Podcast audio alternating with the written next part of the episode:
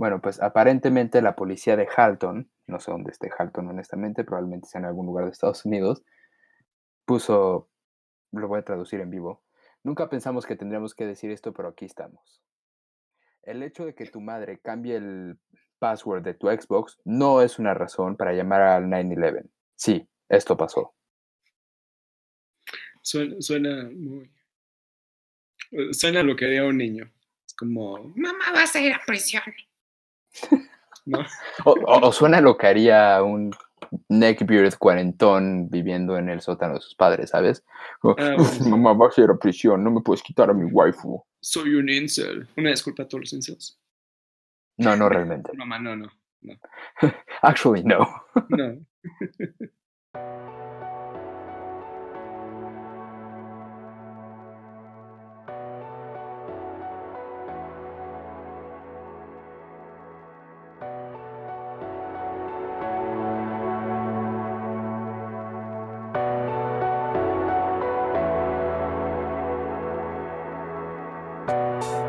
Hola a todos, bienvenidos a Clickbait, podcast donde hablamos sobre las noticias de los videojuegos de la semana y daremos nuestros puntos de vista sobre ellas.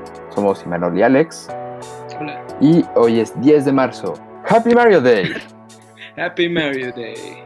Hoy es día de, Mario, Mar 10, eso deletrea marzo, digo Mario, edita eso también. Hoy hablaremos de Monster Hunter Rise, así es, nuestro juego más esperado, juego del año, juego mejor juego, que al mismo tiempo tiene, tenemos información de Monster Hunter Stories 2. Ah, vamos a hablar de, Bethesda uniéndose a Xbox, todo Zenimax, que Bethesda es de los estudios de Zenimax, ahora uniéndose a Xbox. También vamos a hablar de una nueva actualización del sistema operativo para Xbox One y Series X y S. De el día de Mario y lo que significa para nosotros esta franquicia y este bello personaje. Hablaremos tantito de Tales of Arise y sí, creo que esto es todo. Pero primero vamos a hablar de qué hemos estado jugando. ¿Qué has estado jugando esta semana, Alex? Pues he estado jugando un juego que se llama Rogue Heroes todavía ya llegué al final del segundo dungeon y he seguido con Animal Crossing, mi islita de Mario contra mi isla. Y algo importante es que esta última semana salieron Pyra y Mithra en Smash. Y es mi nuevo main. ¿Qué te parece Mithra?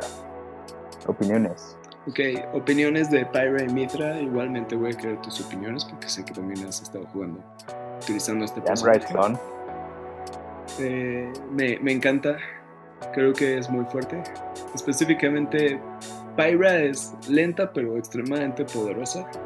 Un golpe suyo te destruye y, y arruina tu día si eres su oponente. Y Mithra, a diferencia de ella, es muy rápida, lo cual me gusta mucho. Es muy fácil hacer combos con ella y tiene mucha movilidad, mucho área para ataques etcétera. Entonces, es, magia, es magia. Y todo en un solo personaje. ¿Y tú qué has estado jugando?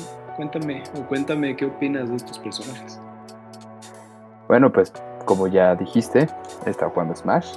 Estoy quitándome un poco del óxido que tengo, haciendo Classic Modes here and there, jugando con Sony, con mi novia para quienes no sepan.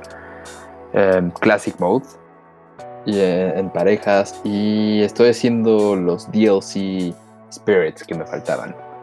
Porque nada más descargaba los personajes, los probaba un par de veces y dejaba el juego por siempre de nuevo. Y obviamente estaba jugando con Mithra y Pyra. Me encantan. No estoy seguro si puedo decir que son mi nuevo main. Pero comparto todas las opiniones. Un mal día es cuando te encuentras con Pyra y te golpea. Pero es un muy buen día usarla completamente. Creo que me gusta más Mitra. Sí, realmente a mí también es más como que el golpe específicamente, si golpeas a alguien con Mitra es muy satisfactorio, pero Mitra es satisfactoria de utilizar en todo sentido, o sea, los combos en el aire, en el suelo, sus ataques, como que es, muy divertido jugar usándola. Sí, y, y además Mitra tiene mucho reach sobre todo su side B, me gusta mucho usarlo. Y además no tienes que preocuparte por caerte. Bueno, si lo, si lo usas en el aire, sí, porque ahí no hay ground que te detenga. Pero también me gusta usar a Pyra porque es heavy hitter completamente. Pero tienes que tener mucho cuidado, sobre todo también con su side B. En general como que la lentitud la hace un poco más vulnerable, pero pegar con ella es muy, muy divertido. Sí, su, su único negativo es de que sí le cuesta mucho más trabajo sacar a alguien volando con sus golpes. Hay algunos golpes específicos que sí pueden sacar volando, pero en general sí es más débil que, que Pyra. Que Pyra, sí. Con sus golpes. ¿Y qué más he estado jugando? Ah, bueno, he seguido jugando a League Between Worlds. Ya estoy, creo que a punto de acabarlo. Estoy en el. Este, tú nada más jugaste a Link to the Past, ¿verdad? No jugaste a Link Between Worlds. Jugué un cacho de Link to the Past, ese nunca lo terminé tampoco. Básicamente se repite la fórmula en A Link Between Worlds, en el que justo haces como tres dungeons de Hyrule y luego descubres Lorule y ahora tienes que hacer como seis dungeons de Lorule. Estoy en el último dungeon de Lorule. Bueno, a punto de entrar a. No, creo que ya entré. Pero sí supongo que me falta poco para acabar el juego. Sí, ese juego he escuchado que es extremadamente amado. Sí, sí he visto playthrough de ese juego y sí, la verdad es Ah, sí. Oh. Sí, bueno. Sí. Yo, yo, juego juegos por osmosis, yo nada los consumo al observarlos. Y ya, creo que eso es todo lo que he jugado esta semana. No, no he jugado más. Mobile Gaming no cuenta, todos lo sabemos. Duel Links. No. ¿Qué? Duel Links. Ah. Eh, lo empecé a jugar y rehice mis decks. Tengo un deck super fuerte de Red Eyes de nuevo. Tengo un deck super fuerte de Blue Eyes de nuevo. Con, con, los decks que sacaron, con los Structure decks que sacaron. Y estuve jugando el evento de. El último evento del de ahorita. Bueno, no sé si ya lo acabaron, más bien la semana pasada lo estuve jugando. azul que viene del futuro? ¿Bruno o algo sí. así? Sí, sí, sí. Pero no, ni siquiera lo desbloqueé el personaje. Es, es, el personaje más difícil que ha salido en ese juego. Yo ¿Ah, sí? tuve que sacar mi nuevo deck de Galaxy Ice para derrotarlo. Uh. Yo creo que no me fue tan mal contra él, pero no peleé contra el nivel 40. Creo que peleé contra el nivel 20 máximo. A, a mí me ganaba desde nivel 30. Oh, snap. Está muy fuerte. Ajá. Anyway, moving on. Um, la noticia más importante de esta semana, nada puede salir mal. Hubo video, presentación de Monster Hunter el lunes. El Martes. 8 y 9 de marzo. Sí, lunes y martes. Este, el 8 de marzo fue un video y un QA. Sí, ¿verdad? No, el 8 de marzo tuvimos nuevo, nueva información de Monster Hunter Stories 2, nueva información de Monster Hunter Rise y tantita más información sobre, sobre un demo del que hablaremos más adelante. Y el día siguiente tuvimos un poco de gameplay, tuvimos un QA con los developers y tuvimos información ya más detallada de el Rampage, que es el modo de juego que tiene Monster Hunter Rise. Y mañana tenemos un live stream más, ¿verdad? Así Yeah. es, mañana tenemos un live stream con tres youtubers cuyos nombres olvidé, solo ubicó el de Arex, que es un, hombre calvo con una barba gigante, que me cae ¿Y bien. pelirroja? ¿O café? Ajá, Pelirroja, ¿no? pelirroja, pelirroja. Y ese mismo día tendremos algo que mencionaremos en un momento. Pues sí, en- pues empezamos con información de Monster Hunter Stories 2. ¿Tú qué opinas de, de lo que vimos ahí? Básicamente Me- nos enseñaron un trailer de la historia y algunas otras pocas cosas. Me gusta, me encanta. Day One Purchase. Es de- desde el primer juego, Monster Hunter Stories 1, duh, me gustó todo. eh, pareciera que es un Pokémon muy básico con un Rock Paper Scissors, pero hay más allá que eso. Ti- Tiene, hace, hizo muy bien lo del Overworld antes de que Pokémon lo hiciera. puedes conseguir las variantes a veces, ¿no? Por ejemplo, en vez del Royal Ludroth, el Purple Ludroth o Silver Rathalos, Azure Rathalos, etc. Sí. Y siempre te da algo con que, como, con que continuar. El mundo es, pues, es bastante grande, creo. O, grande estuve satisfecho con el mundo. O sea, había mucho Sí. que explorar. Y todo lo que mostraron se ve muy bello. Las aldeas, todos los paisajes, todo, todo se ve. Mamma mía. Mm, Chef's Kiss, ya. Así es. Sí, me gustó, me, me- La verdad no me acuerdo muy bien de la parte de la historia, creo que más bien fue porque lo empe- empecé ese tráiler tarde, pero... Pero se, se- lo, lo poco que alcancé a ver se ve interesante. Prefiero no hablar de la historia porque seguramente voy a mentir o algo así. Pero más importante, va a haber co-op. Así es. Según el sitio web, el co o por lo menos el multijugador, incluye hasta cuatro personajes. En el Ok. trailer vimos a dos jugadores trabajando en equipo para, para- durante una batalla. Entonces, parece que el multijugador es en línea. No sé, no creo que se pueda en un solo Switch colocar. O realmente no lo sé. Ahorita solo estoy asumiendo esa parte. Pero sí, yo creo que el cuatro jugadores podría ser o co-op de hasta cuatro personas, lo cual sería impresionante. O podrían ser peleas de dos contra dos en línea. Algo así. Pues espero que se pueda en couch co-op. La verdad creo, que es algo que me gustaría mucho, pero sí nos veo jugándolo juntos. Eh, bueno, nos revelaron la fecha de, de lanzamiento de este juego. La fecha de lanzamiento es el 9 de julio de este año, 2021. Y también mostraron eh, pues tres amigos que van a salir con este juego. Uno de el nuevo Radalos que se llama creo que Razor Wing Radalos, que tiene como las alas un poco extrañas, que es como el monstruo principal del juego.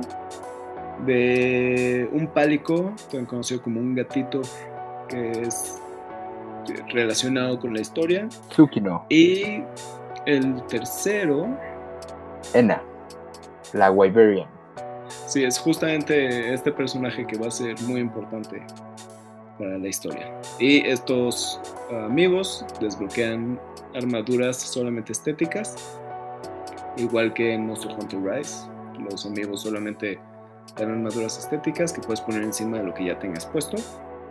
Y también anunciaron dentro de esto que si haces el pre-order del juego, puedes conseguir igual algunas armaduras en relación a Monster Hunter Rise. Ok. Y ya pues estoy, sí, estoy muy emocionado por este juego. El primero a mí me encantó. O sea, de verdad, creo que yo sí llegué a 100% del postgame y todo. Y pues siguiendo adelante, después de que nos enseñaron este anuncio, nos dieron información de Monster Hunter Rise con un nuevo anuncio. Y pues tenemos Un nuevo trailer. Así es. El nuevo trailer nos enseñó a unos amigos que regresan, nos enseñó a Shinogre y Nargacuga de regreso en el juego, junto con elementos de la historia. Un nuevo dragón serpiente creepy, que probablemente sea un Elder Dragon. Y nuevas mecánicas del juego, específicamente algo que se llama Switch Skill, que pues, ya hablaremos más a detalle de esto. Eh, o, lo hablamos de una vez, supongo. Pues regresando un poco en orden. Sinogre, Nargacuga regresaron. Yo me lo esperaba, la verdad. Son musts a estas alturas. Y más con la temática que tiene el juego. Sí, la verdad es que son dos monstruos que pertenecen a justamente esta temática muy japonesa. Sinogre tiene su diseño anterior antes de World, que en World lo hicieron como más tierno. ¿En serio? Y, sí, sí, sí hay una diferencia de diseño de Sinogre. Wow, no sabía. Y sí, justamente estos dos monstruos quedan muy bien dentro de, dentro de este juego. Digo, son monstruos muy clásicos. Monstruos, creo que los dos fueron flagship monsters, o sea, monstruos principales de sus propios juegos. Y Sinogre es de los monstruos favoritos del director del juego, entonces Creo que es casi seguro que va a llegar tarde o temprano a todos los juegos de nuestro control, ¿no? Sí, no, no, y además ya lo habíamos visto en los trailers. Había armadura. Creo que el, el entrenador de Hunters tiene armadura de Sinogre o unas partes. Y se había visto en otro trailer que había una mujer con, con armadura de Nargacuga. Entonces, sí, era así, pretty much confirmed. Me da gusto. Los monstruos son bellos y populares. Van bien con la temática. No, no hay que Son muy bienvenidos. Pero más importante, el nuevo, tal vez Elder Dragon, o al menos es un nuevo algo. Solo no sabemos el nombre, no, solo hemos, le hemos visto la boca, incluso creo, creo que tiene forma serpentina. Tiene como forma serpentina y de gallina al mismo tiempo. A mí me dio como. Tiene cara de gallina. Es todo lo que sé. A, a mí me recordó a los dragones de Breath of the Wild, un poco. Como, como su forma de flotar por el cielo. Ok. Y de, de lo que he visto, puede ser que tenga que ver con el esqueleto que está en la parte de abajo del volcán de Monster Hunter Rise. Porque tiene, como una doble boca también. Sí, justamente había visto que alguien había puesto en Twitter como la comparación de esa cabeza y la cabeza que está hasta abajo. Hay gente que creía que ese cráneo era de el dragón Safijiva, pero pues sí. Pero sí, no, no sabemos. Pero pues sí, no sabemos nada de este monstruo y eso me emociona. Sí, a mí, ya como última teoría, porque tengo que sacarlo de mi sistema, al parecer están diciendo que este es uno de dos monstruos.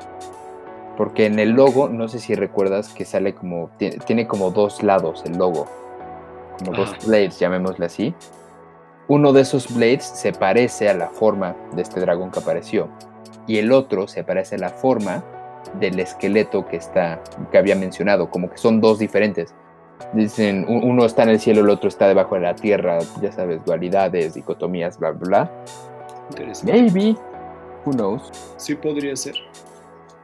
Estaría, creo que sería muy interesante tener estos dos monstruos como el jefe final, digamos.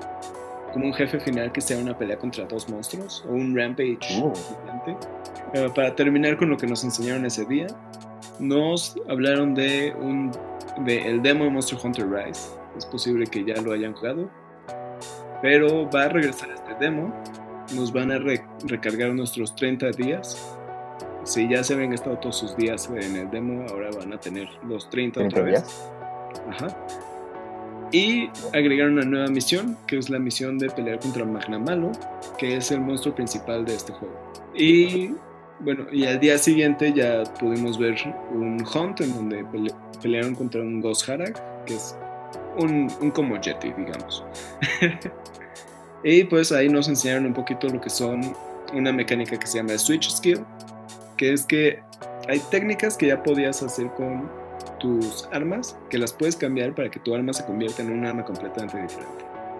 No físicamente, sino que el estilo de tu personaje sea diferente. Entonces, puedes dar un espadazo y antes dabas ese espadazo, pero tú lo cambiaste a que el espadazo, en vez de que ser de arriba hacia abajo, de una vuelta alrededor de, no sé, toda la pista o algo. No sé cómo sean todos los cambios, pero pues sí, básicamente cambian un poco las habilidades. Se, ve interesante, la verdad. Es game changer para mí. Eh, Incluso, para ser sincero, un poco intimidante. Si algo me había gustado era la simpleza que empecé a sentir con el demo en este juego.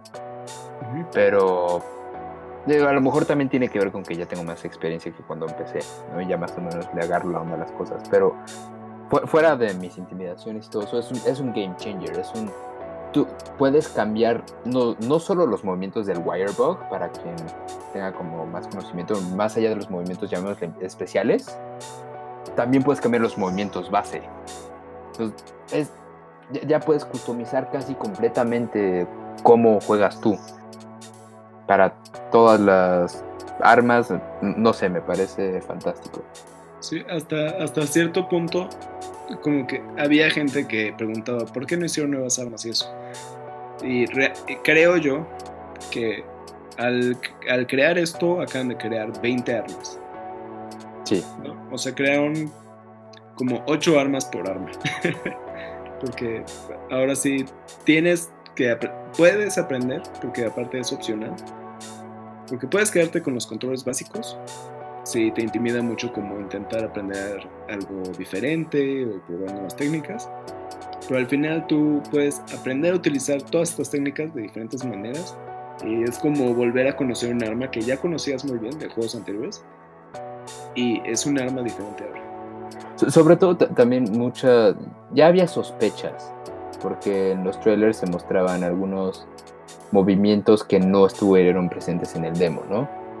Pero pues, creo, que justo así, y, creo que incluso es el regreso de los arts de Monster Hunter Generations, ¿no? Hasta cierto punto puedes cambiarlos o elegirlos acorde a tu forma de pelear. Eh, no, sé, muchos se quejan de que, bueno, se quejaron en su momento de que los arts cambiaron el juego completamente para mal. Yo no puedo comentar al respecto porque fue mi primer juego. No los extrañé en World, pero pues, no sé, es como darte otra vez esta como paleta de opciones para ciertos movimientos especiales, ciertos ataques que te da, le da más versatilidad a cada arma, ¿no? Sí, te da como un movimiento de anime. sí, justamente como metieron el Shoryuken para, para la espada y el escudo. Para el Sword and Shield, ajá. Haces un Shoryuken al monstruo y ya sabe satisfactorio. Vimos, vimos esta eh, Hunt y seguido nos enseñaron gameplay de Rampage y se fueron un poco como más a fondo de qué son los símbolos que vemos en la pantalla, qué es este modo de juego. Y pues creo que la forma más fácil de escribir esto es, si alguien jugó Gears of War alguna vez, o Halo Reach, es, es como el modo de horda o el modo de, de firefight de Halo, en donde tienes que defender estos muros, tienes que poner tus torretas y demás. Y van a llegar cinco monstruos, lo cual es una locura ver cinco monstruos en la pantalla al mismo tiempo en este juego. Cinco monstruos al mismo tiempo, cada uno con un símbolo diferente. Y van a ser... Lo que vi es de que hay misiones de tres uh, waves. Tres... ¿Cómo se dice? tres olas, supongo. Y y cada monstruo tiene un rol que puede ser un monstruo que se dedica a atacar jugadores, otro monstruo que se dedica a romper estructuras y otros monstruos que se dedican a atacar jugadores desde la distancia con bolas de fuego, etc. Y tu misión es poner ballestas, poner cañones y demás en tu base. Puedes llamarla eh, para que te ayuden a personas de tu campamento, de los NPCs que salen en el town para que te ayuden en las batallas. Y pues sí, al final con todas estas cosas puedes apuntar tu ballesta o cañón, disparar mucho, puedes poner unas minas de bambú que explotan automáticamente. Y solo tienes que llegar hasta el final de, de la misión y que no destruyan la fortaleza. Y algo muy importante es que en algunos de estos específicos hay unas criaturas que se llaman los Apex Monsters, y lo, lo, único que yo vi es que en la versión japonesa de Stream que mostraron, eh, nada más ves a un oso oscuro y gigante saltar y destruir todas las estructuras que tiene alrededor. Entonces te quedas sin, sin ballestas, sin cañones y sin nada. Y solamente tienes que ir al suelo a pelear contra este monstruo. Ok. No sé, a mí me llamó la atención eso del Rampage desde el principio porque para, bueno, para los que no han jugado Monster Hunter, el juego se basa en... Es como un big boss fight. Y es lo único que tienes que hacer eh, para efectos prácticos del juego, o es el objetivo. Entonces, ¿cómo te meten a ¿sabes? dos, tres monstruos y los tienes que derrotar? Que creo que por lo que vi, lo único que tienes que hacer es repelerlos, más bien, ¿no? Porque mi, primera idea era que a lo mejor pues justo los iban así como a debilitar en el juego para que tuviera sentido el Rampage. Pero pues creo que más bien es como un repel y ya lo repeliste y supongo que el Big Boss es el Apex Monster, ¿no? algo que me gustó que hicieron en este modo de juego es que te dieron armas gigantes, satisfactorias de utilizar, pero al mismo tiempo para sí darle su momento al cazador de pelear. Hay un momento en donde te suben la fuerza de tus armas. Ok. Y, entonces tú puedes ya bajar y simplemente haces muchísimo más daño utilizando tus armas que si utilizas las ballestas y todo esto. Y sí, ok. Y pues si consigues algunos materiales para crear lo que no han confirmado que puedes crear, pero dijeron que puedes crear algo mejor y puedes actualizar y puedes mejorarlo. O sea, pues no sé si armaduras o aunque sea. Y algo más que revelaron es de que pues, al hacer estas misiones tú subes de nivel tu fortaleza.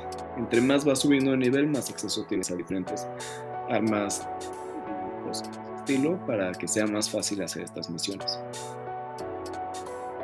¿Opiniones? Pues yo lo amo. Lo amo. Me casaría con él. sí, creo, que yo también me, me, llama la atención. No, no sé, no es la primera vez que Monster Hunter hace cosas de este tipo. No tal cual, o sea, finalmente todos los raids, por así decirlo, del Sora Magdaros en World o del Belcana. Bueno, el Belcana kinda, ¿no? Pero también lo hicieron en Monster Hunter 1 o 2, creo, el del Lao Shangun. Bueno, que, eran como justo proteger la fortaleza contra un monstruo gigante. Y ahora, en vez de agarrar solo un monstruo gigante, es un ponerte a varios al mismo tiempo. Y, y sí, un poco como Gears of War o como Halo, es un poco la estrategia también, optimizar dónde posicionas qué, a quiénes pones a pelear en qué parte, porque solo puedes usarlos una vez, y en qué momento te bajas tú a pelear, ¿no? Creo, creo que igual da como varias posibilidades, son interesantes, y sí se puede hacer en co-op también eso, ¿no? Sí, se nivela automáticamente. Hay ah, okay, que es dificultad de un jugador, dos jugadores, tres jugadores, que esa es nueva para todos los juegos, y hasta hay cuatro jugadores. Tan pronto entra un nuevo jugador o se va un jugador, se ajusta la dificultad automáticamente. That's cool. Mm. Sí, porque antes nada más era un jugador, dos jugadores y cuatro, ¿no? Ok. en un principio era dificultad de un jugador y dificultad de multijugador. Pero creo que en World the Iceborne empezaron a meter las otras dificultades. Bueno, la dificultad de dos jugadores fue la más nueva en World the Iceborne. Ok, entonces, sí, pero ahora ya se escala acorde a cuánto, cómo vayan entrando y saliendo. Lo cual está bien porque a veces entrábamos a un lobby, por ejemplo en Generations, con cuatro jugadores y pronto desaparecían dos y nos dejaban con el monstruo escalado para cuatro jugadores, pero solo éramos dos. Y obviamente nos iba mal. Era difícil hacer misiones de multijugador cuando no había multijugador en línea. que ese fue el caso en el 3, en el 3DS. Otra cosa importante que quiero mencionar es que en el stream japonés, algo que no apareció en el stream en inglés, mostraron la casa. Ah, tienes customización, tienes todo lo bonito que tenías en tu casa en Monster Hunter World y Iceborne, está de regreso. Y bueno, no, sé tú, pero yo soy un soccer por estas cosas. Como poder customizar tu espacio. Es like, damn Sí, justamente como que ha evolucionado mucho esa parte de los juegos. Porque en el 3 sí medio tuvieron algo así, porque te daban como tres casas en el multijugador. Como subías de nivel te cambiaban de casa. Y lo único que podías poner era como un trofeito de que, ah, mataste a tal dragón. Ahora puedes poner un trofeito en tu casa. Y tenías nada más una mini cosita ahí. y World cambió eso completamente y estoy emocionado por ver cómo lo hicieron, cómo lo están implementando en Monster Hunter Rise. Porque sí, desde World fue gigante y espero que esté al mismo nivel o más alto. Sí, yo también lo espero. Y justo hablando con las similitudes de Monster Hunter World y las cosas que están tomando, pasamos a la siguiente parte, igual de importante que todo lo demás, que es Future Updates. ¿Qué? Ah, ok que justo em, bueno, a diferencia de los juegos anteriores a Monster Hunter World, y ahora como Monster Hunter World, este juego va a tener updates regulares a lo largo de su tiempo de vida. No sabemos cuánto va a ser su tiempo de vida aún, pero el primer update fue anunciado con nuestro Elder Dragon favorito, no realmente, que no había aparecido en World además, entonces ya lo extrañábamos, Camilios. Con un beautiful trailer además, que, creo que hace referencia a, su introducción en uno de los juegos también. Justo la caminata del pálico de pronto se topa con algo. Es como una, referencia por ahí. Y pues creo que nada más anunciaron el primer update que llega en, creo que abril. Llega a finales de abril. Ok. junto con otros monstruos y desbloqueará el límite a nuestro Hunter Rank. Que quedar entonces al nivel de nuestro jugador, en cierto sentido. Y después seguirán dando updates regulares, con, tal cual lo pusieron como muchos más monstruos o más monstruos. Y al parecer la historia se va a continuar en uno de los updates. O sea, no vamos a acabar la historia en el juego base, sino cuando nos manden uno de estos updates, que por cierto, todos son gratis.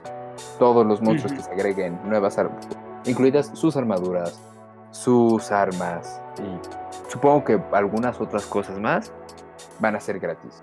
no hay nada pagable y justo pasando a mi opinión de eso, creo que es lo más importante y lo mejor que ha hecho Capcom con, con Monster Hunter desde...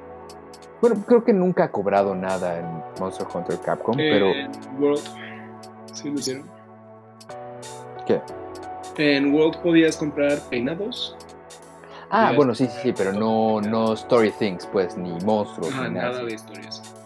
O sea, que eso es algo genial. O sea, sí anunciaron que sí iba a haber cosas por las cuales tienes que pagar, que son emotes, peinados, alguna cosa más, este, accesorios, pero únicamente eso. Y, no, no sé, me parece una gran forma de, de hacer las cosas. Finalmente no estás forzando al jugador a pagar nada, no, le estás metiendo un pego para que pueda continuar con la historia o seguir divirtiéndose con los nuevos monstruos. Eso va gratis y simplemente es estético. Si quieres comprar algo, si quieres un emote, yo por ejemplo no utilizo los emotes, no me importa, pero a lo mejor sí compraría accesorios que son meramente estéticos, ¿no? Sí, justamente es como una buena forma de de decirle al jugador, tú ya pagaste por la experiencia, vas a tener toda la experiencia gratis, pero por cierto, estamos haciendo otras cosas extra que no son necesarias en lo más mínimo, pero si te interesa, está ahí y puedes comprarlo. Puedes cambiar la voz de tu cazador por, no sé, no sé si vayan a cobrar 10 pesos o 30 pesos o lo que sea. pero pues es una buena forma de sí tener un medio para conseguir tantito más dinero tal vez la empresa, pero es algo que no es necesario y, y, que no depende de suerte, que eso es algo muy importante, o sea, no es como los loot box, simplemente tú pagas y consigues específicamente. Exactamente por lo que pagaste, sí. Exacto. Y, ah, bueno, y bueno, creo que ya lo mencionaste, pero nuevo demo llega mañana, 11 de marzo. Todos estamos felices esperando por el momento. Y ya, ¿algo más que quieras mencionar del tema? Amo Monster Hunter. Es mejor que Yo también. A esta altura creo que me emociono más por el anuncio de un nuevo monstruo. E, está casi al nivel de Smash de cuando revelan un monstruo. No sí. Sí, sí, sí. sí digo, no, me imagino como que Pokémon haga un Pokémon reveal, así como de va a salir Garbodor Oh, sobre todo Garbodor, ¿no? Pero no, creo, que, no sé. Eh, yo sigo muy emocionado por Pokémon, evidentemente, para este año. Mi, juego favorito de Pokémon va a ser Remade, al final de cuentas. Pero no, sé, no sabría comparar. Me reservo un comentario. es difícil porque yo he dedicado cientos y cientos de horas, o sea, hasta podrían ser miles de horas en mi vida a Pokémon. Pero creo que ya puedo decir lo mismo de Monster Hunter.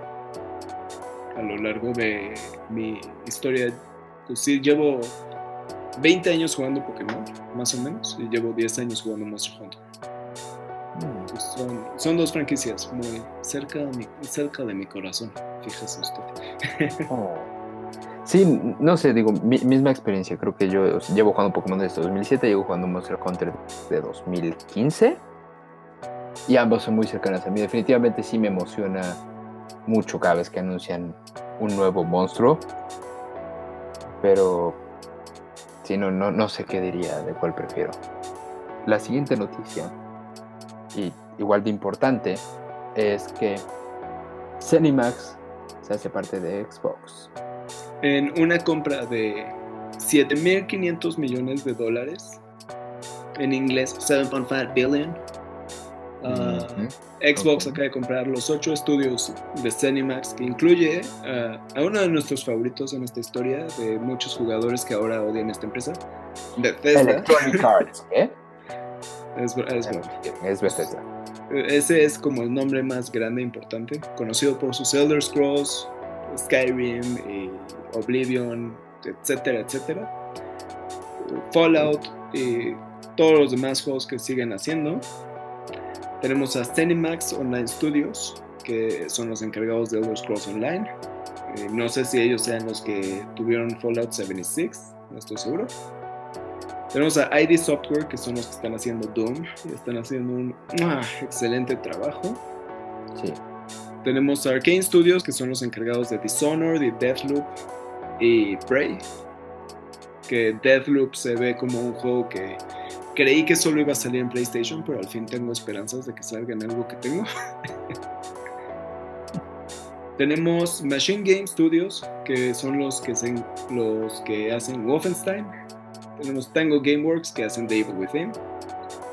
Y tenemos a otros dos estudios, que son AlphaDog, que ayuda a Bethesda y a Cinemax en sus juegos móviles. Y a Roundhouse Studios, que también, por lo que yo entiendo, apoyan en en, pues sí, en crear videojuegos. Pues, creo, creo que esto es algo muy, muy grande, muy importante. Sobre todo porque estos personajes, de todos estos juegos, estos son juegos muy grandes, AAA, y estos personajes ahora se unen a Banjo y Master Chief como personajes de Xbox. Creo que creo que es algo muy grande. ¿Tú qué opinas? pues no sé, puede significar muchas cosas, ¿no? creo, que desde la compra inicial vimos buenos resultados, por ejemplo, Doom 2 en, perdón, Doom Eternal en Game Pass y creo que también ya está Skyrim ahí. Sí. Ajá. Skyrim y Fallout también están. Ajá. Entonces, eso fue solo el comienzo. Aquí tenemos toda una lista, como bien ya hiciste, de todos los otros juegos que a lo mejor podrían llegar a Game Pass. Justo como hicieron su trato con EA Play, puede significar muchísimos juegos que a lo mejor nos hemos perdido porque no los queremos comprar o lo que sea, ¿no? Podrían llegar a Game Pass y hacernos muy felices, entre otras cosas. Sí. Ajá. Ajá. Continúa, por favor. No, no, realmente nada más iba a reiterar. creo, que justamente como que todos estos juegos tienen un peso muy grande. Eh, por lo menos para mucha gente, yo no he jugado muchos de estos. Sí he jugado Elder Scrolls. Eh, sí jugué Elder Scrolls Online, pero no fue lo mío. Sí he jugado los dos nuevos juegos de Doom. Y realmente creo que eso es todo. Lo que he jugado bien, bien, bien. Jugué una campaña de Dungeons and Dragons basada en Dishonored 2, lo cual fue extraño. Ok. Si el Dungeon Master dijo, me voy a robar la historia de este juego. ok. Sí, fue, fue divertido. Y pues sí, o sea, creo que esto es muy grande, sobre todo viendo un poco a futuro, que tenemos en camino Starfield, que es el próximo juego de Bethesda, que va a ser un juego del un juego abierto como Elder Scrolls y Fallout, pero en el espacio. En espacio. Y más adelante van a sacar Elder Scrolls 6, lo cual me tiene muy emocionado. Sí, también, de acuerdo. Me, quedé con las ganas de ver más Starfield en, creo que en la última presentación de Game Awards. Pero justo, sí, es qué significa. O sea, a lo mejor incluso pueden empezar a hacer cosas como, no sé, Nintendo con Monolith, Software, ¿no? Que Monolith Soft, conocidos por los juegos de Xenoblade, ayudaron a hacer Breath of the Wild también. ¿no? A lo mejor ya, tienen un. pueden ayudar a hacer, no sé, Halo Infinite tal vez un poco mejor.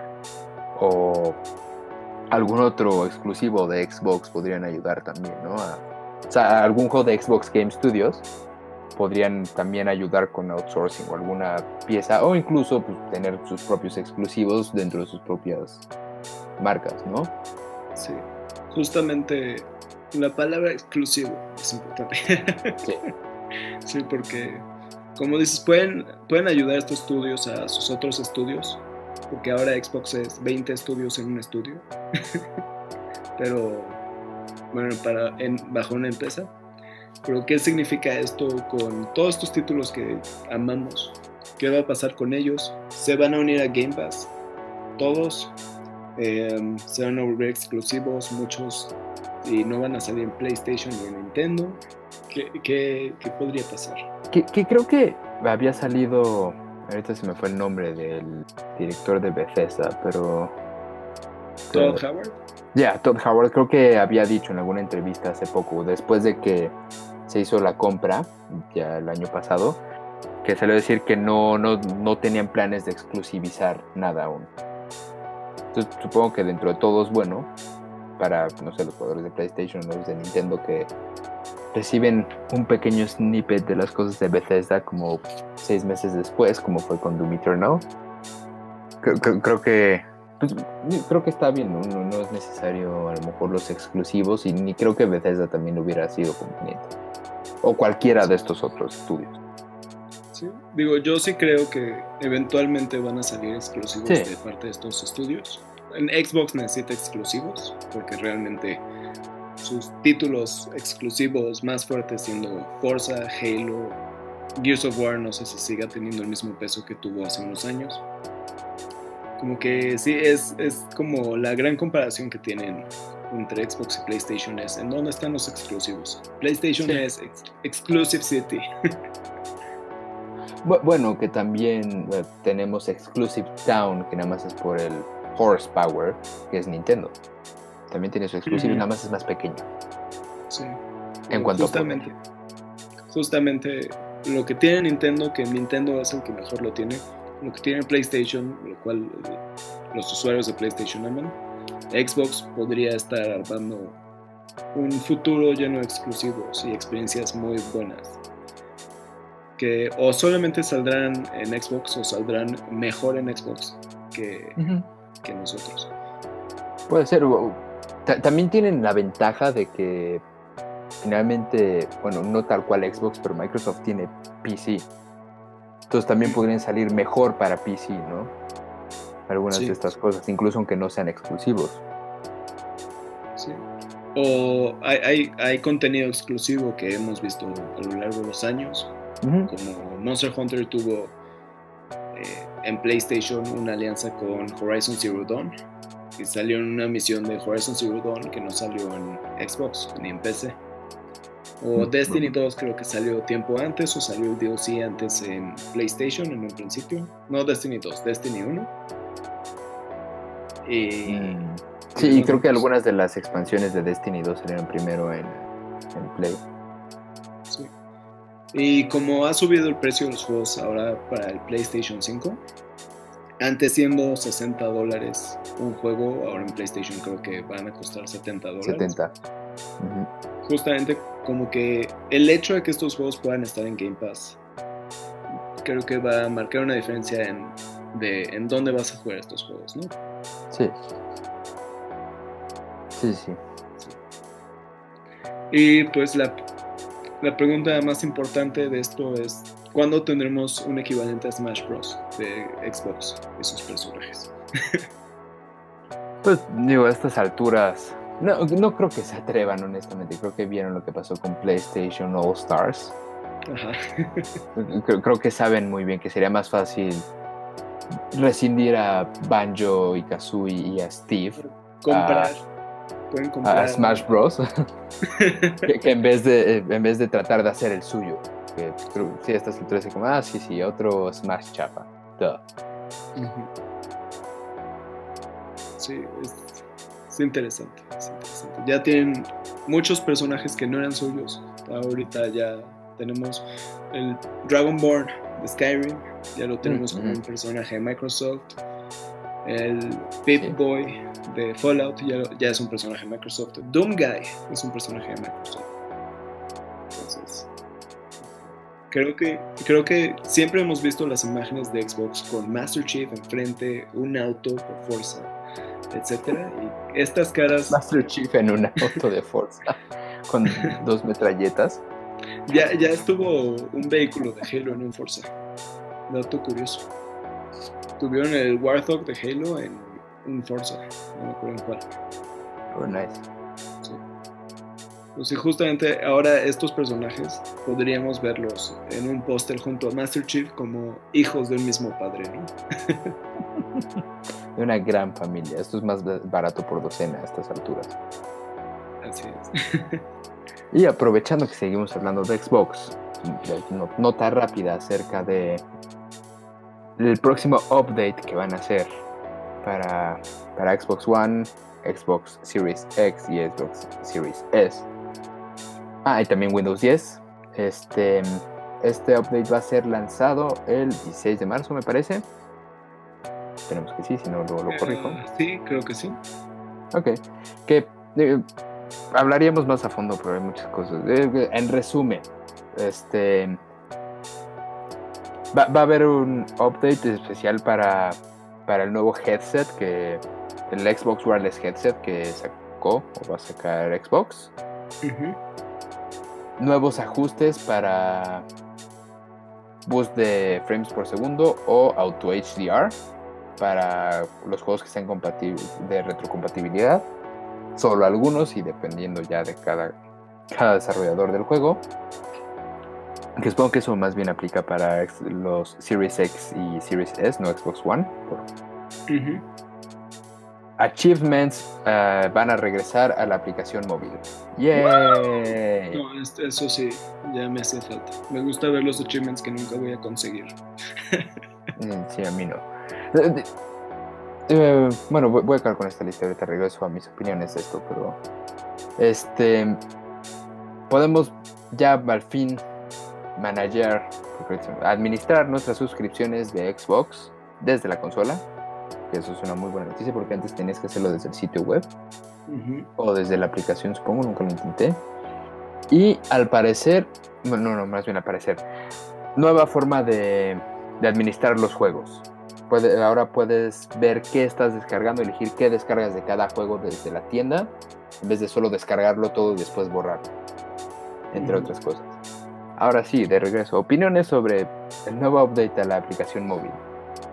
Es el mejor update. Ya lo teníamos. Ya, ya era parte de la versión anterior de esta aplicación. Y, y yo nunca entendí porque sí me puse a buscar los achievements y yo así de, hey, ¿dónde está? Acabo de conseguir algunos en Nier Automata o no sé qué. y, y no los podía ver y yo así de, ah, qué mal que lo quitaron. Pues me da gusto que regrese porque es, es algo que le importa a mucha gente. Yo sé que a muchos otros no les importan más o menos los achievements. Pero pues es una parte de la experiencia de muchos jugadores de cómo disfrutan los juegos. Es una meta extra que puede ser como, ah, ¿qué, qué podría ser? Y puedes ver. Me acuerdo específicamente los achievements de Halo 3 y de Fable 2. Son creo que de las veces que más me divirtió con los juegos era intentando conseguir estos logros. Y pues sí, a mí me hace feliz. O sea, es, es algo no necesariamente importante para mucha, muchas personas, pero creo que sí es una al- algo que ha estado en la familia de Xbox desde el Xbox 360 y que pues sí es algo que nos gusta tener presente. Como jugador original de Nintendo realmente nunca fui muy afectado por los achievements, eh, incluso ahora que sí tengo un Xbox. Entonces realmente no... Me da mucho igual la verdad, pero si puedo comentar de la aplicación de Xbox, esta última actualización que hicieron desde el lanzamiento del Series X y S, la Cambiaron todo lo que tenía de bueno. Para empezar, el control remoto, el poder controlar tu Xbox a través de tu teléfono, cambiaron la forma de conexión, de que en vez de que se conectara con el Wi-Fi local, se conecta forzosamente por internet, aunque estés en el mismo Wi-Fi, y hace que haya problemas de, retraso en el input. Y entonces pierde todo objetivo. Bueno, para mí, o sea, es un retraso de a lo mejor uno o dos segundos, pero... Es suficientemente molesto. Sí, exacto.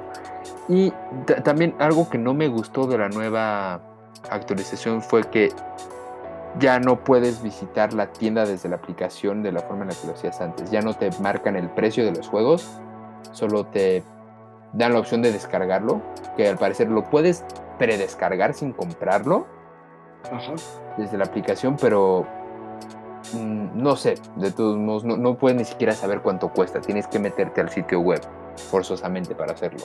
Me parece honestamente como too much hassle para simplemente ¿Sabes? A veces nada más quiero ver si un juego está en oferta. Sí. Entonces, como tal, ya no hay shortcut a la tienda, simplemente es. Mm, sí, el, ah, ¿quieres este juego? Descárgalo ahora mismo y luego nos pagas. Sí, estoy, estoy muy de acuerdo contigo en esos dos puntos. Sobre todo el del control remoto, porque sí, sí, es una molestia presente. el de la tienda también, porque siempre decía como, ah, me pregunto si hay, si hay descuento para este juego. Y me ponía a buscarlo en el celular y yo, ah, no, no, no, no, no lo hay.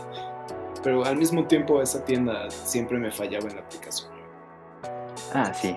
Ojalá la vuelvan a incorporar. A mí sí me gusta mucho.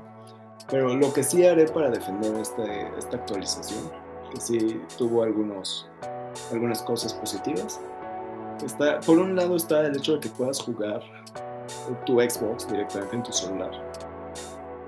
Que por desgracia tengo un control demasiado avanzado para mi celular por su Bluetooth, entonces yo no lo puedo hacer. Pero ¿no supone que eso era problema de la aplicación de Xbox y lo iban a arreglar? No, eso es problema de bueno, para los, los oyentes, tengo un iPhone y aparentemente es porque el Bluetooth que tienen estos nuevos controles, el Series X, que yo tengo un Series X, eh, tienen un nuevo Bluetooth un poco más avanzado que tienen que actualizar algo dentro del iPhone, lo cual está confirmado que se va a hacer eventualmente, pero por el momento no es compatible este control con el celular. Y la otra cosa que considero muy buena es de que tú puedes ver todas tus consolas. si se metieron a la consola de un amigo pueden verlo ahí. Hicieron más fácil y más rápido la captura de, digo, la descarga de tus capturas de pantalla, de tus videos, mucho más fácil de compartir todo esto. Y puedes ver y administrar qué juegos tienes instalados desde tu celular antes no podías hacer eso y ahora puedes hasta ordenarlos, creo. sí, sí, sí le metieron varias cosas buenas, pero sí había cosas que, you know, if it ain't broke, why, fix it? Ajá. Como el control remoto.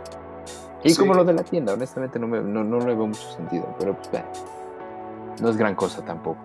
No biggie, you know? No Big, sí me gustaría que regrese la tienda. Pero sí, arreglen ese control, por favor. sí, no, porque además, o sea, tiene una justificación y tiene un sentido. Eh, fue para, supongo que utilizar como la misma red para el remote play. ¿No? Para justo que no hubiera como. No, pues, sí, que utilizara la misma conexión, pero pues creo que una cosa es el control remoto, que nada más es ahí picar los botones y otra cosa ya es jugar remotamente desde otro lado, que justo pues, el problema es que si no tienes una buena conexión de internet, como todos en México, o una conexión de internet con la calidad con la que pueden tener en Estados Unidos o en Europa, no creo que incluso el remote play de Tomos tiene un cierto lag. No, no es tan disfrutable, entonces no creo que no, no tiene mucho sentido que también trates de meter el control remoto que pues nada más lo vas a estar utilizando muy probablemente cuando estés en tu casa. O sea, lo puedes conectar fácilmente al mismo network y ya, ¿no? Así es. Sí, es, algo que eventualmente será bueno. Bueno, para, para terminar nuestras noticias de Xbox y terminar con un broche de oro, eh, nada, como buena noticia para todos, además de esta actualización, pues ahora sí que como hablamos de la compra de, de Zenimax, Bethesda y demás, eh, Phil Spencer hizo un comentario en su, en su carta de bienvenida básicamente y dijo que esta misma semana vamos a tener juegos de estos estudios eh, en Game Pass. Entonces, creo que con eso podemos cerrar la conversación de Xbox. Estoy de acuerdo. Esperemos que sean buenos juegos y con juegos que no hayamos jugado, que podamos tener en el backlog por siempre. Digo, que podamos jugar y disfrutar por primera vez al fin. sí, sí. Yo quiero jugar Oblivion. Tal vez. Yo no tengo idea, veré lo que sale. Y ahora, cambiando de tema, un poco, para platicar y hacer más ameno esto, eh, digo, ha sido ameno todo, toda esta hora en realidad, pero Happy Mario Day. Ahora, platiquemos un poco. cuéntame de tu journey con Mario, Alex. ¿Cómo ha sido tu jugar juegos de Mario? Hablaré de mi historia. Hace muchos años había un niño. Y ese niño era yo. Y ese niño jugaba Mario del NES, así es, del NES. Estoy viejo, soy viejo. ¿En el NES? Ajá, yo jugué el oh. Mario del NES. El cartucho de Mario también tenía Dog Hunt. Así de impresionante era eso. Y sí, era de esos fondos especiales que hacían back in the day. Sí. pues sí, yo. esa fue mi primera experiencia de Mario. Jugando el Mario original en 2D. Eh, también jugué el Mario, el realmente original, porque ese es Mario Bros. El Mario original lo jugué dentro de Donkey Kong 64 y dentro de Animal Crossing, que podías jugar juegos de NES. ok. Y entonces el del martillito y de subir y pegarle a Donkey Kong o lo que sea. ah, ya, ya, Mario. El primero, el primero. Ajá, el primero, primero. Bueno, no era Peach, ella era Pauline. Sí, era Pauline. Sí. Entonces, Animal Crossing y Donkey Kong fueron parte de mi experiencia de Mario, aparentemente. y pues sí, eh, más adelante jugué Mario 64, excelente juego. Y hasta sí lo terminé.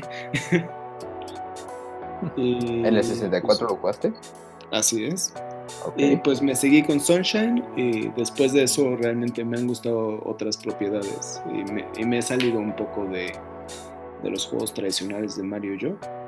Ahora, ahora mi Mario favorito de jugar ahorita, yo creo que por una parte el Mario 35, creo que ese es extremadamente divertido, pero no lo juego muy seguido. Pero mi Mario nuevo, entre comillas, favorito creo que es Mario Maker 2. Sí. Hmm, no, no, sé, yo, yo, empecé con Mario. yo, yo no tuve videojuegos hasta el Game Boy Advance. Que justo mi Game Boy Advance, el Game Boy Advance que me compraron, también me lo compraron con Super Mario World. Bueno, mm. Super Mario Advance 3 slash Super Mario World, que es un port de Super Mario World del Super NES al Game Boy Advance. Ese fue mi primer juego, lo acabé. Creo que sí, este sí lo hice al 100%. O me faltó creo que así como un nivel secreto que nunca logré descubrir. De ahí, como yo no tuve mi GameCube a tiempo, me salté muchos juegos, incluidos Sunshine, um, todos los tenis, sports, Double Dash, pero sí los jugaba con amigos. Bueno, no sé si Mario Kart cuenta como juego de Mario. O es un Mario Kart. eh, anyway, del GameCube disfruté varios, la verdad. Disfruté Paper Mario, Thousand Year Door, Mario Kart Double Dash, y ya. Mm, sí, creo que nada más. No, no fueron varios al parecer. Pero jugué New Super Mario Bros. para el 10, New Super Mario Bros. Wii para el Wii. Super Mario Galaxy, de hecho tengo una monedita especial que me dieron en Game Planet por preordenarlo al parecer. Nunca jugué el 2, que dicen que es el bueno. Mm, y ¿qué más? Jugué Super Mario 64 10 el port del 10 del Super Mario 64 que tenía a Wario y a Yoshi y a Luigi y muchos minijuegos. Y el último que jugué, bueno, no, no es cierto, jugué New Super Mario Bros. U en el Switch, Super Mario Maker 2, me encantó. Y creo que mi juego favorito del Switch, o el juego que recomendaría 100% sin ninguna duda del Switch, es Super Mario Odyssey. Fue una gran experiencia, fue todo lo que podías desear de un 3D Mario, nuevos ambientes, se, aventaron a experimentar muchas cosas.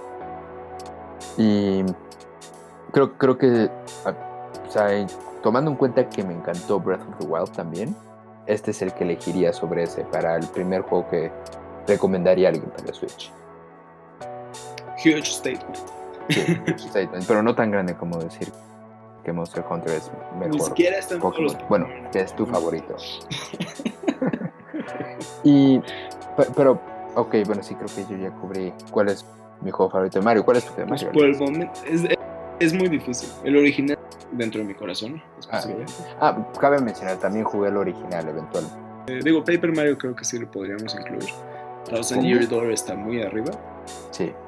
Pero pues si mencionaste justamente estos juegos como Mario Kart y demás, y quiero nada más hacer mención honorífica a, todos los Mario Parties, por lo menos los de 64 y GameCube. Fue una parte muy importante de mi vida, de jugar con otras personas. Mario Kart también muy importante. Y sí diré que Mario Golf del 64, yo sí lo jugué mucho. Y Mario Tennis de GameCube es el mejor juego de tenis en la historia.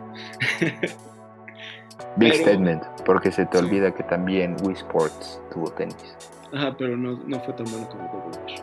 Y Top Spin, apestas. No quiero jugar como Federer, quiero jugar como Waluigi.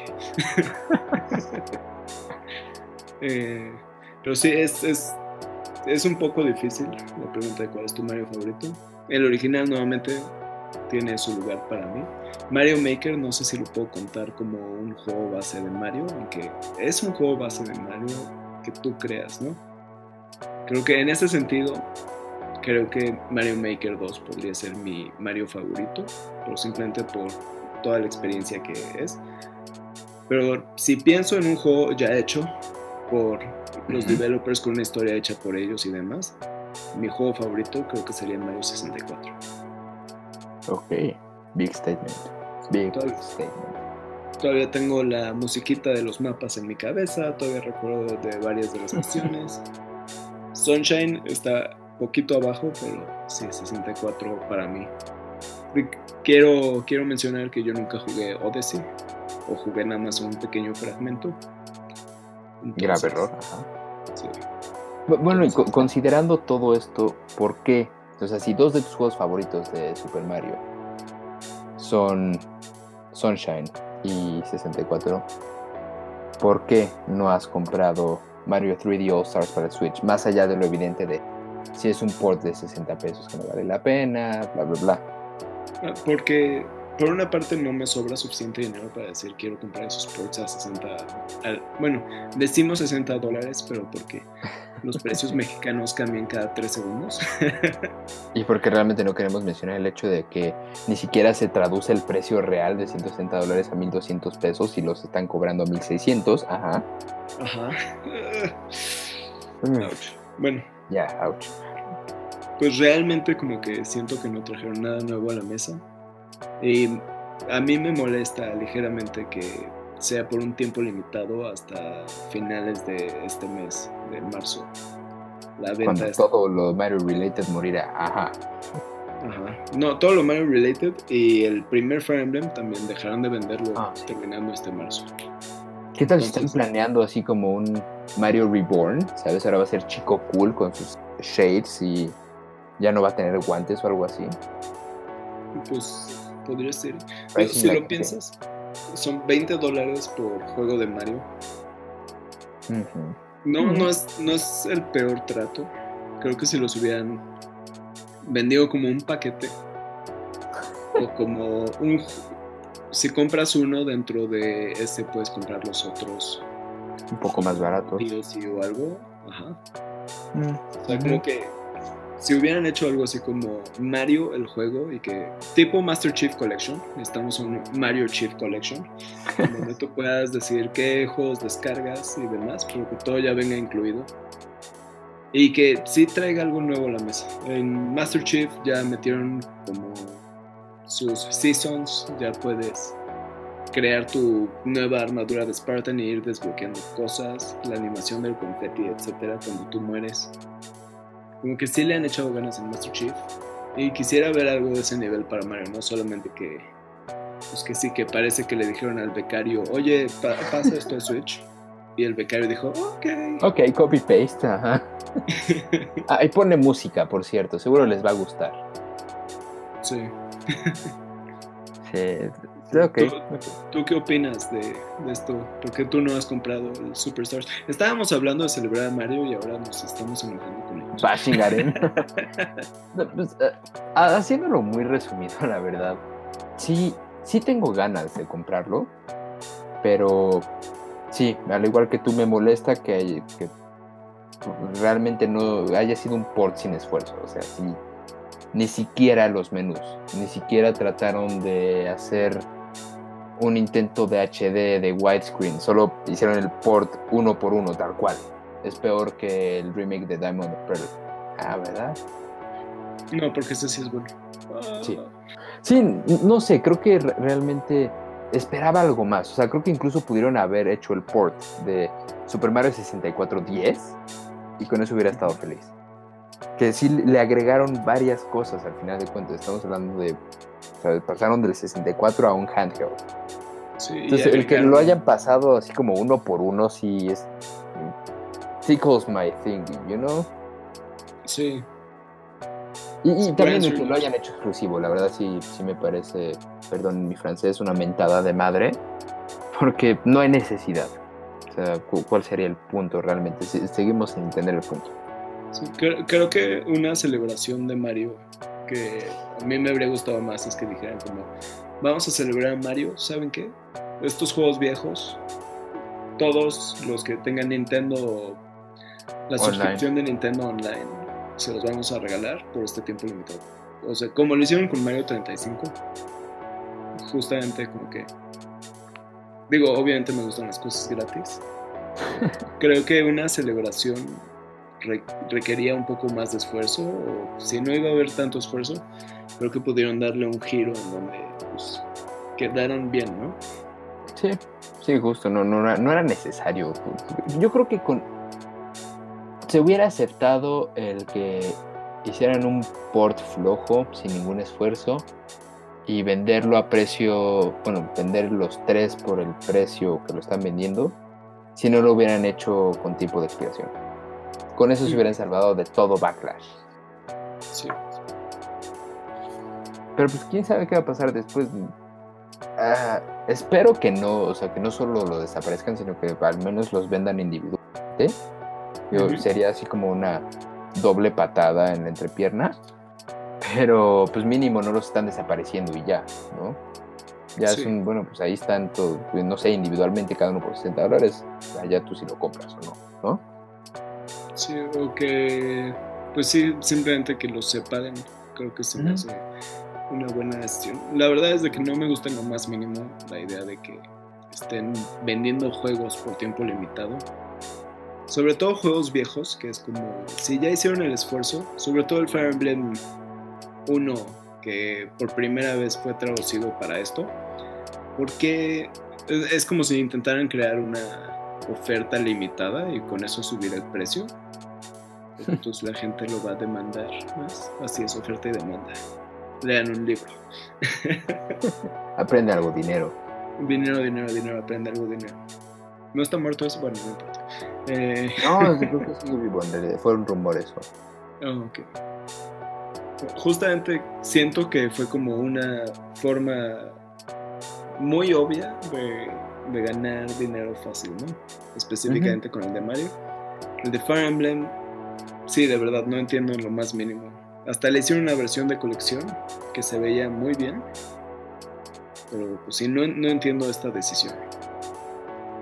El Nintendo que a veces hace decisiones muy malas, pero otras veces simplemente nos hace amarlos, ¿no?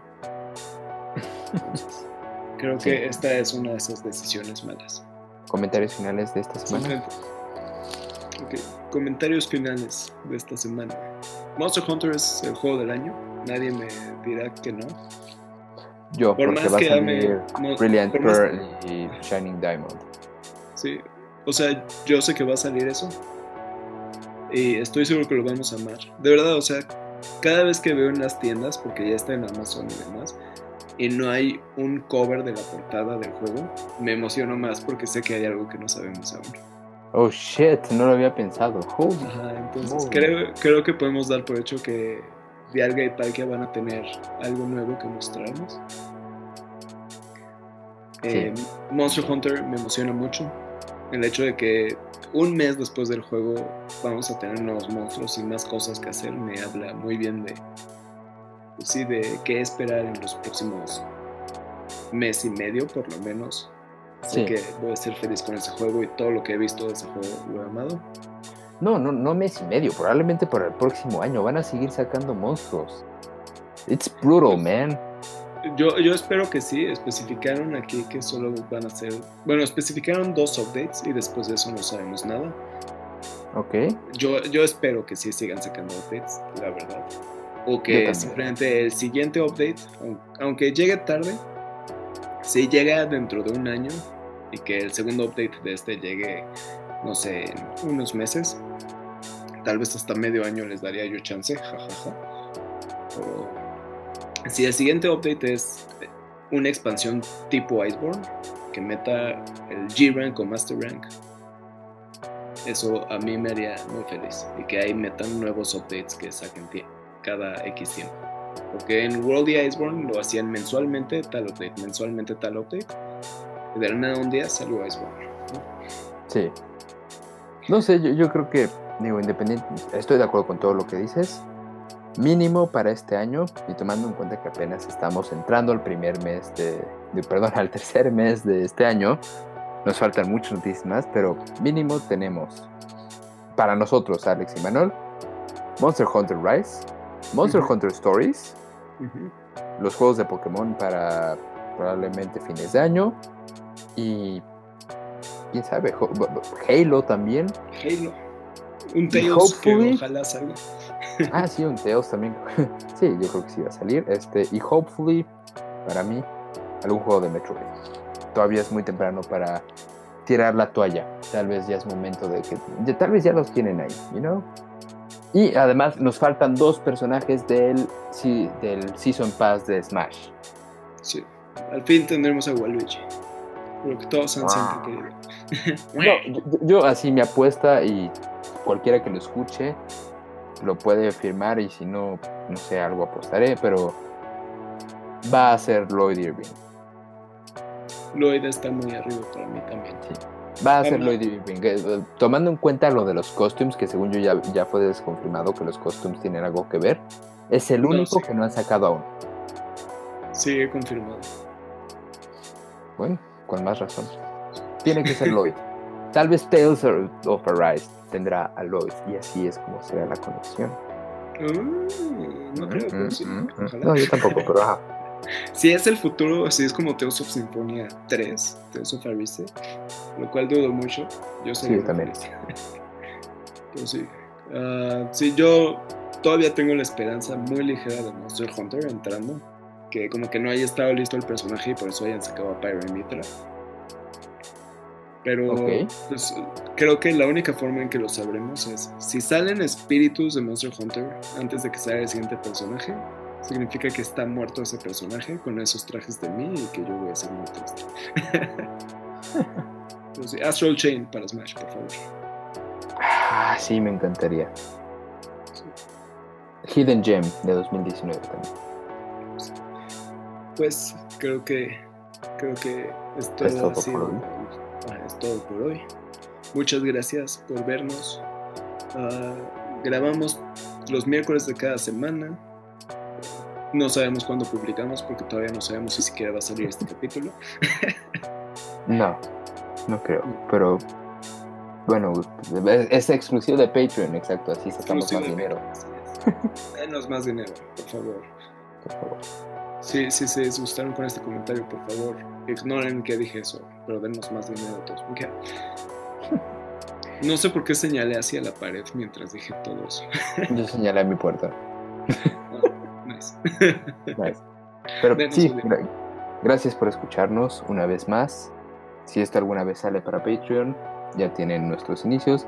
Si no, gracias a nu- nuestra audiencia que se conforma por cuatro personas, de los cuales dos somos los que lo creamos. Y nos vemos la próxima semana. Espera, uno de los comentarios que nos dijeron es que pedíamos mucho dinero. ¿Y sabes qué? Voy a pedir más. Nintendo, danos todo el dinero. Nintendo, EA, por favor, sí estamos desesperados, efectivamente. Denos el dinero, por favor. Necesitamos dinero. ¿Cómo vamos a comprar sus juegos sin dinero? O, o- o review copies, ¿sabes? Me Ajá, conformo review con eso. copies. Sí, yo también. Pero una por cada uno de los integrantes, que somos Alex y yo. Nada de una por podcast, no.